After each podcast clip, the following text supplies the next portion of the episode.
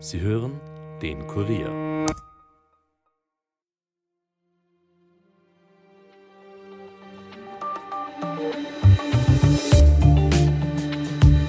Eineinhalb Jahre nach dem Kriegsbeginn in der Ukraine bezieht Österreich immer noch den Großteil seines Gasbedarfs aus Russland.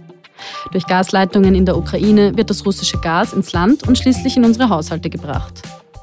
Bereits zu Sommerbeginn hat der Ex-OMV-Chef Gerhard Reuss überraschenderweise geäußert, die Ukraine werde ihren Gastransitvertrag mit Russland nicht über 2024 hinaus verlängern.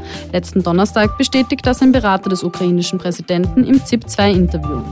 Doch was heißt das genau? Was bedeutet es für Österreich, wenn ab Ende 2024 kein Gas mehr aus Russland über die Ukraine bezogen werden kann? Woher kommt unsere Gasversorgung in Zukunft dann überhaupt? Diese Fragen beantwortet heute Alfons Haber von der Regulierungsbehörde eControl. Mein Name ist Marlene Pichelmeier und ihr hört den Daily Podcast des Kurier.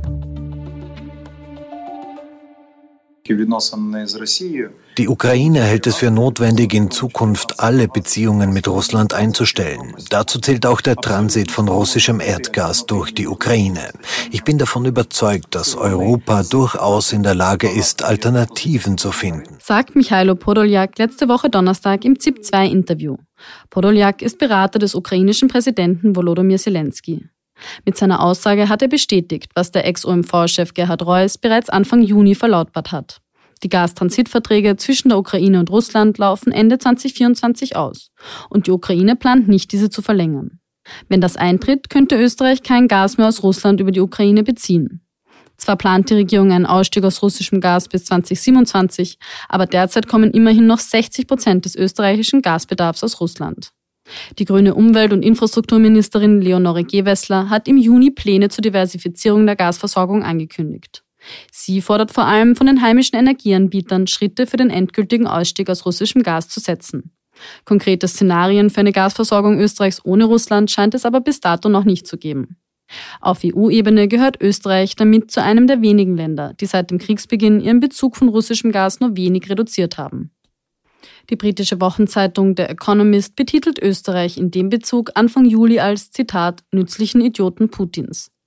Deutschland hat währenddessen seinen Bedarf von 55 Prozent vor dem Krieg auf heute 0 Prozent minimiert und damit den kompletten Ausstieg von russischem Gas geschafft. Wie könnte so etwas Ähnliches Österreich gelingen? Dazu begrüße ich jetzt Alfons Haber von der eControl. Guten Tag, Herr Haber. Vielen Dank erstmal, dass Sie sich heute die Zeit nehmen. Schönen Nachmittag, grüß Gott. Und zwar, wie fix ist es denn tatsächlich jetzt, dass Österreich nach 2024 kein Gas mehr über die Ukraine aus Russland beziehen kann? Es wird natürlich diskutiert, wie es mit den Transitverträgen weitergehen sollte. Aktuell ist der Stand der, dass die Verträge Ende 20, also äh, 23 auslaufen und somit also 24, also entweder A, neu zu verhandeln wären oder eben also die frei werdenden Kapazitäten für den Gasfluss auf einer Plattform zu buchen möglich sind. Das ist eben auch im Rahmen dieser Diskussion zu berücksichtigen. Okay, und was würde das für Österreich dann konkret bedeuten, wenn wir kein Gas aus Russland mehr über die Ukraine geliefert bekommen? Also wenn jetzt hier die Verträge und auch der Gasfluss nicht mehr möglich wäre, dann ist es natürlich ganz wichtig, dass wir hier äh, Gasklassifizierungen also vornehmen. Das heißt, dass wir uns im Vorfeld vorbereiten, welche Lieferrouten äh, stehen also für die Gaslieferungen nach Österreich zur Verfügung. Und es wurden hier dazu auch schon eine Reihe von Maßnahmen gesetzt, zum Beispiel über das Gasdiversifizierungsgesetz, wo eben auch schon seitens OMV auch Kapazitäten, so wie sie auch in der Ukraine buchbar wären, schon über Deutschland, also auch für das nächste Jahr gebucht wurden, um hier dann also auch Mengen nach Österreich zu kriegen. Zusätzlich ist natürlich bei der Gasdiversifizierung auch zu berücksichtigen, wie könnten Gasmengen also über Italien nach Österreich kommen und dann aber auch über die Slowakei äh, auch nach Österreich. Also diese drei Routen wären auch möglich. Okay, Sie haben es jetzt eh schon angesprochen. Das heißt, es gibt abseits von der Ukraine da auch noch andere Lieferwege fürs Gas. Genau, die Mengen und auch die Verfügbarkeiten, also auch der Netze äh, für den also Transport dieser Gasmengen sind natürlich auch noch zu verifizieren und eben auch die Kapazitäten zu buchen. Wenn das droht, also dieser Wegfall der Ukraine als Transitland, warum reagieren dann die Gasgroßhandelspreise nicht stärker gerade? Es ist natürlich schon eine Unsicherheit, also auch feststellbar, insbesondere auch also mit den Diskussionen hier wegen dem Gastransitvertrag. Man muss aber die Mengen berücksichtigen. Äh, um welche Mengen es jetzt äh, handelt es sich hier und wer ist betroffen? Neben Österreich wäre Ungarn und die Slowakei noch betroffen und die gesamten Mengen bezogen auf den europäischen Markt sind vergleichsweise gering. Äh, wenn man so jetzt also die Analysen macht, also wie groß der Anteil von Russengas im diesem Jahr bis August also war, spricht man ungefähr von neun Prozent. Perspektivisch kann man sogar also noch von weniger sprechen, weil eben hier also auch die Abnahme äh, sich reduzieren wird. Okay, und was wird generell mit den Preisen passieren, wenn die Ukraine als Transitland wegfällt? Wird es dann nochmal so teuer, wie es war oder sogar noch teurer? Hier gibt es unterschiedliche Analysen. Wie schon gesprochen, äh, die Mengen sind jetzt also auf den europäischen Markt bezogen nicht so groß. Das heißt, dass man auch äh, sagen äh, oder annehmen kann, dass die Auswirkungen auf den Gaspreis sehr niedrig bis gering sein werden. Und es gibt aber andere Analysen, die jetzt im Zusammenhang mit der Auswirkung, wenn es noch zu weiteren Einschränkungen käme, über andere Lieferrouten, dass ja wohl Auswirkungen feststellbar wären aber nach dem aktuellen Stand von heute kann man also jetzt, ja, ist die Wahrscheinlichkeit höher, dass äh, die Preise annähernd auf diesem Niveau bleiben, wie sie jetzt also auch für die nächsten Monate und aber auch für das nächste Jahr sind. Also man kann sich da nicht auf nochmal eine Teuerung einstellen. Wir haben natürlich eine Teuerung, also gegenüber 2021, äh, die sich sehr stark auch auf den Endkundenpreisen also niedergeschlagen hat. Äh, wir sind auf einem höheren Niveau, aber die Zeichen äh, zeigen eher in diese Richtung, dass wir auf diesem Niveau, wie wir jetzt sind, auch im nächsten Jahr und übernächstes Jahr also auch bleiben werden. Das zeigen auch Handelsdaten. Ich verstehe.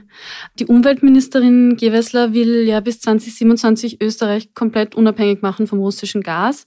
Jetzt ist so eben, wenn diese Lieferung über das Transitland Ukraine nicht mehr möglich ist, dann ab 24, könnte das das beschleunigen, den Ausstieg aus dem russischen Gas? Hier gibt es zwei Ansätze. Die EU hat sich auch dazu verpflichtet, im Rahmen der EU-Sanktionen bis 2027, also von äh, den Gasliefermengen über die Leitungen, also auch jetzt auszusteigen. Und Österreich hat sich auch dazu committet. Somit also ist es natürlich schon noch zu berücksichtigen in der Diskussion von 2024 bis 2027. Und äh, es werden eine Reihe von Maßnahmen gesetzt, wie schon gesagt, also zum Beispiel über die Gasdiversifizierung und über die Buchung der Kapazitäten. Die Händler sind natürlich auch aufgefordert, hier neue Lieferanten und Verträge mit neuen Lieferanten über neue Lieferrouten auch sicherzustellen, damit die Händler eben auch die Versorgung der österreichischen Kunden also gewährleisten können. Aber dass der Ausstieg schneller passiert durch den Wegfall von der Ukraine, dazu gibt es keine Einschätzung. Wie gesagt, es ist jetzt natürlich einmal zu berücksichtigen, ob es also hier zu einer Buchung der Kapazitäten über die Ukraine nach vier oder ab 24 möglich ist oder nicht. Äh, es ist natürlich schon so, dass es äh, die, eine Reihe von Lieferanten in Österreich sich schon also sehr darum kümmern, wie kann zum Beispiel Gas auch zusätzlich über Italien also jetzt also geliefert werden. Äh, es beschleunigt schon die Diskussion auch ein bisschen also das Verhalten der Lieferanten in Österreich. Sie haben schon von der Diversifizierung gesprochen. Welche Schritte wurden noch gesetzt, um eine alternative Gasversorgung in Österreich zu sichern? Es wurden zum Beispiel auch letztes Jahr eine Reihe von Maßnahmen gesetzt, um zum Beispiel für das Einspeichern, also von, von der strategischen Gasreserve, hier bewusst nicht auf russisches Gas zuzugreifen, sondern dass die Lieferanten sich verpflichtet haben, dass es hier das Ursprungsland nicht Russland ist. Das heißt also auch hier wurden Maßnahmen gesetzt, dass man sagt, okay, äh, woher kommt das Gas? Also das Gas hat natürlich äh, kein richtiges Gesetz Marschall, aber woher kommt es?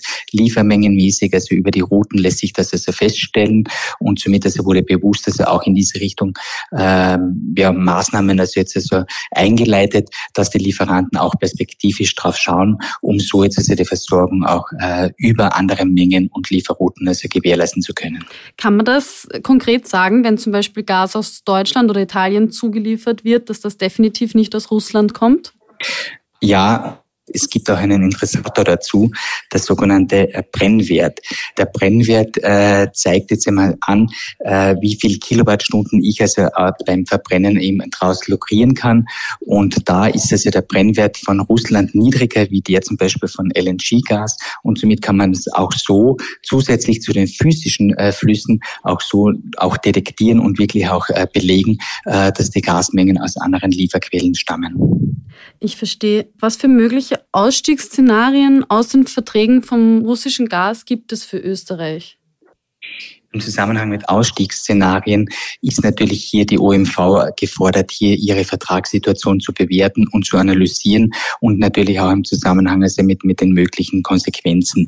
Äh, wie gesagt, wir als Regulierungsbehörde beschäftigen uns also mit der sicheren Versorgung äh, Österreichs mit Gas und bilaterale Verträge zwischen äh, Lieferanten und das jetzt also auch also mit, mit den äh, Lieferländern äh, sind das jetzt also von, von denen zu bewerten. Okay. Was für Probleme gibt es mit alternativen Zulieferern, zum Beispiel jetzt mit flüssigem Gas aus den USA?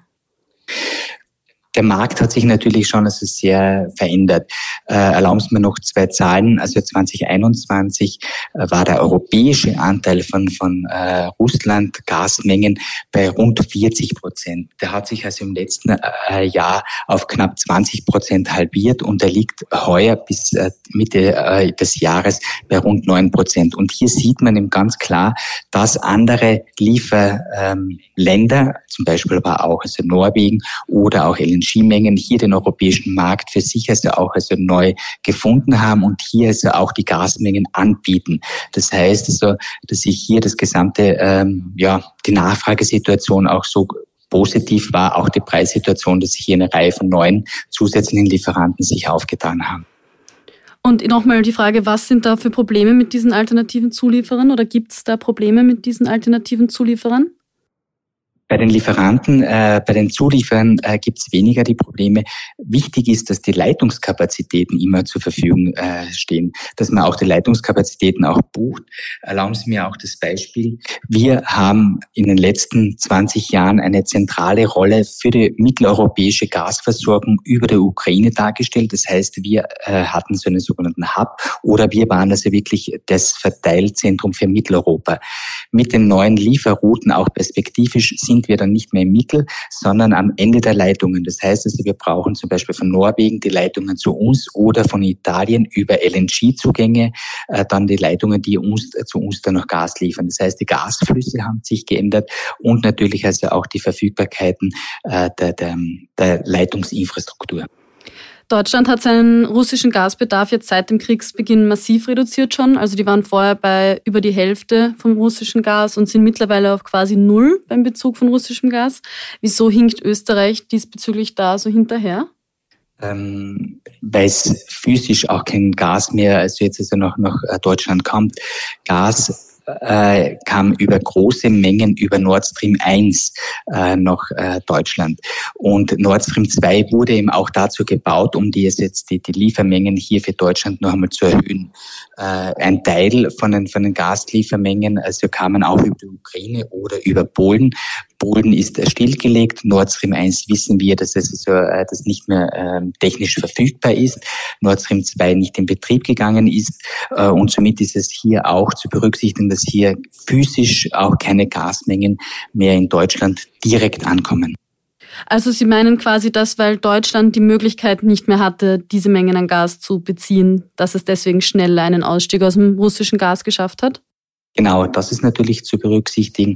Äh, und also auch die mögliche Lieferroute über Österreich wurde insofern auch reduziert, äh, dass eben auch LNG-Terminals also in Deutschland gebaut werden können, weil sie auch den Zugang zum Meer haben und somit dann natürlich auch also für die, das Andocken von LNG-Schiffe natürlich auch die Möglichkeiten haben. Und das waren also auch die Gründe neben der physischen Verfügbarkeit auch der, der Zugang zu den Märkten über LNG-Schiffe. Vor wenigen Wochen hat die OMV jetzt ihren größten Gasfund seit 40 Jahren in Österreich gemeldet. Schafft Österreich damit jetzt vielleicht den Ausstieg aus russischem Gas?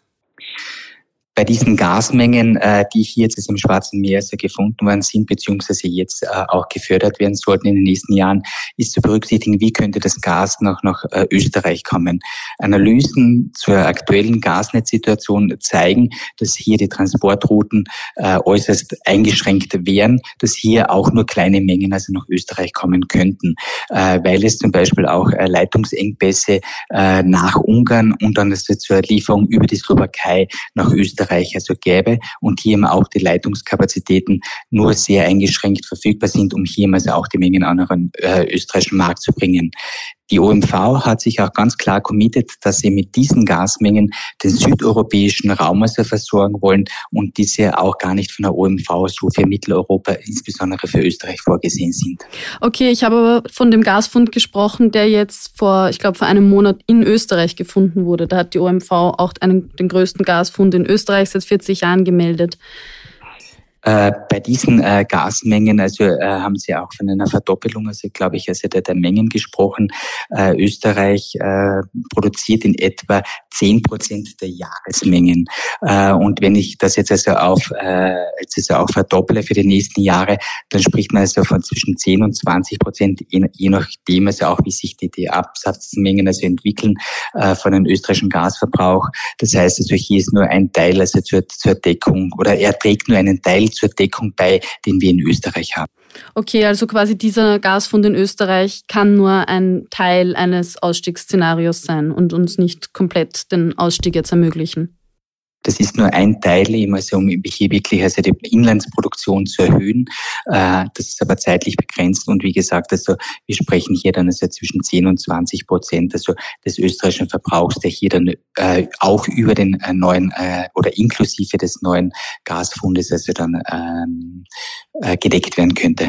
Okay, ich verstehe. Dann eine abschließende Frage noch. Wie und wann kann Österreich denn einen kompletten Ausstieg aus Gas schaffen? Jetzt Stichwort Klimawandel Erderwärmung? Hier ist natürlich die Gasnachfrage auch zu, zu differenzieren. Äh, wir haben also Gasnachfrage für die Haushaltskunden, die jetzt über die baulichen Maßnahmen in den nächsten 15 bis 20 Jahren schon also ersetzt werden können. Zusätzlich muss man aber auch die Industrie und die Kraftwerke äh, berücksichtigen. Die Industrie hatte auch über Investitionsförderungen auch die Möglichkeit, hier insbesondere im Hochtemperatureinsatz, also auf zum Beispiel Wasserstoff, also zu substituieren. Und wenn man jetzt also auch Gaskraftwerke im klassischen Sinne äh, auch noch weiterhin braucht, dann sind die neuen Kraftwerkstechnologien zumindest bivalent befeuerbar, das heißt auch mit Wasserstoff also zu betreiben. Und das dauert sicherlich aufgrund der technischen ähm, auch äh, Nutzungsdauer von typischen äh, Gaskraftwerken sicherlich noch also 15 bis 20 Jahre, um hier mal so auch das also, äh, zu ersetzen auch wenn die Ziele also bis auf 2040 gehen, ist es ambitioniert, aber möglich. Okay, dann bedanke ich mich für Ihre Einschätzungen. Herzlichen Dank.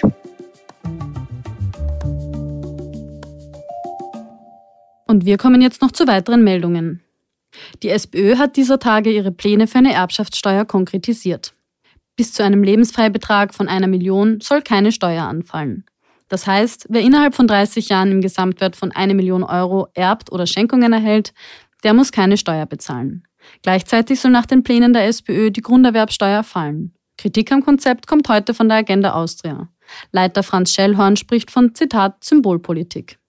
Und die Ukraine hat laut eigenen Angaben die umkämpfte und strategisch wichtige Ortschaft Robotnia zurückerobert. Der bisher eher schleppenden Gegenoffensive der Ukraine gelingt damit ein neuer Erfolg. Die ukrainische Armee erhofft sich jetzt weitere, schnellere Vorstöße im Süden. Und damit sind wir am Ende der heutigen Folge angelangt. Ton und Schnitt von Dominik Kanzian. Wenn euch der Podcast gefällt, abonniert uns doch auf Apple Podcasts oder Spotify und empfehlt uns gerne euren Freunden. Ich wünsche euch einen schönen Abend und bis bald, eure Marlene.